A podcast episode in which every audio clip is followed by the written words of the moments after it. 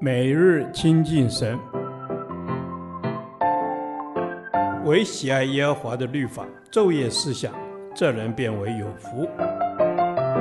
但愿今天你能够从神的话语里面亲近他，得着亮光。士师记第四天，士师记二章一至五节，真心悔改。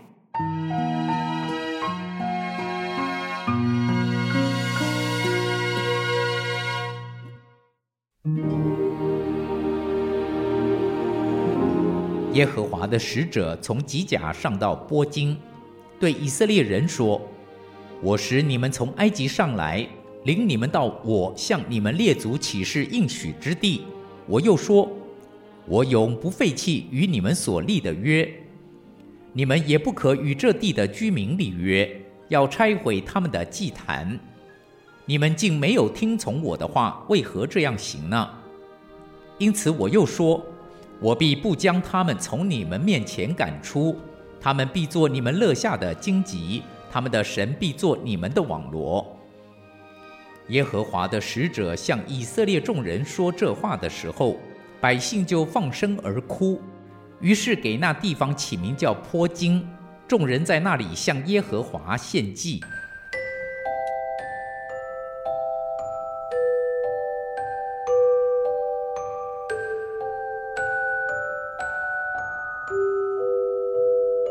主所爱的，他必管教。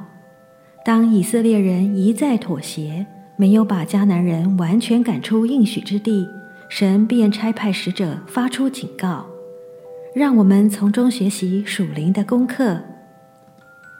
一、不听从神。一至五节的要句是没有听从。神持守他与以色列人所立的约，他解救他们离开埃及。带领他们进入迦南地，然而以色列民背弃与神所立的约，没有把敌人灭绝净尽，反而与他们立约。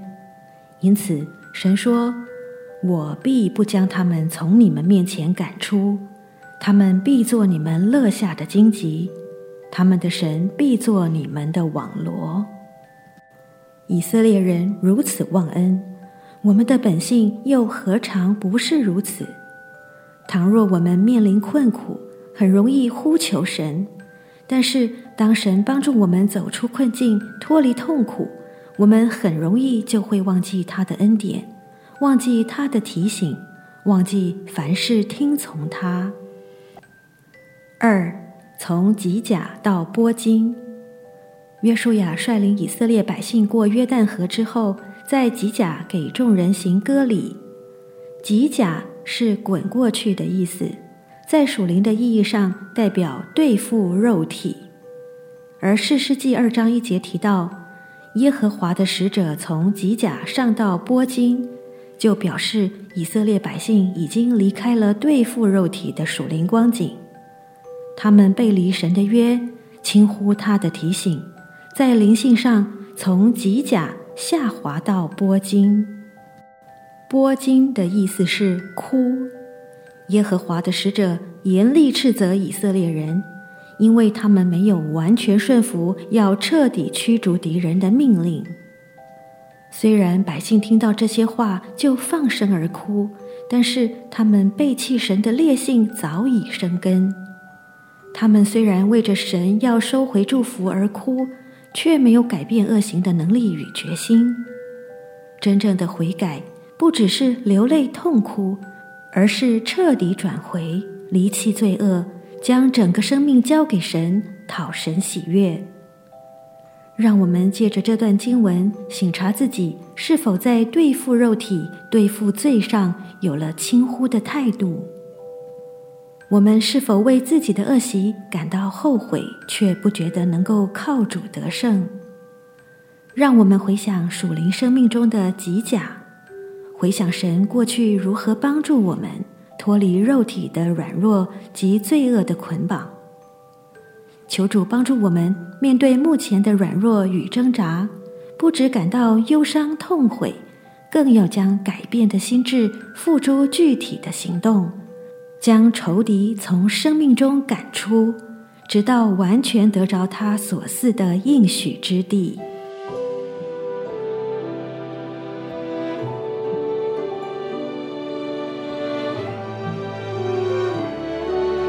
主啊，我要再次宣告，你不只是我的救主，更是我生命的主宰。求你帮助我，不只口里承认你是主，更有决心在生活的每个层面靠你得胜。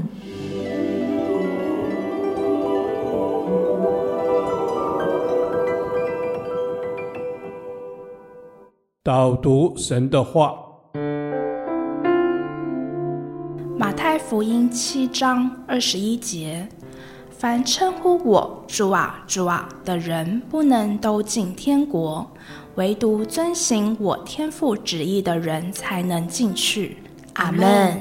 是的，主，你是那查看人肺腑心肠的神。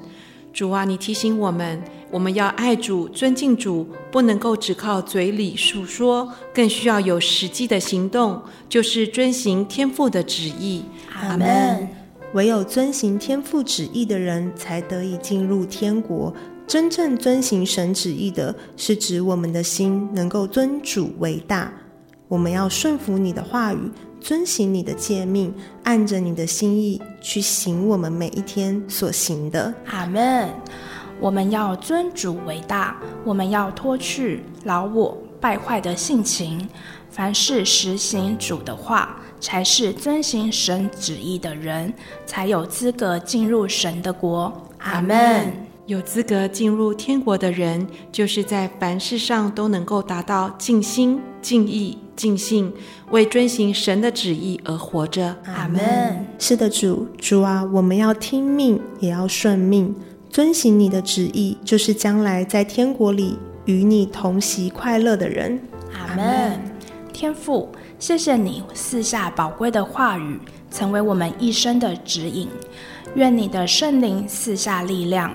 帮助我们遵行你的旨意，活出荣耀你的见证。孩子这样的祷告是奉耶稣基督宝贵的圣名求，阿门。耶和华，你的话安定在天，直到永远。愿神祝福我们。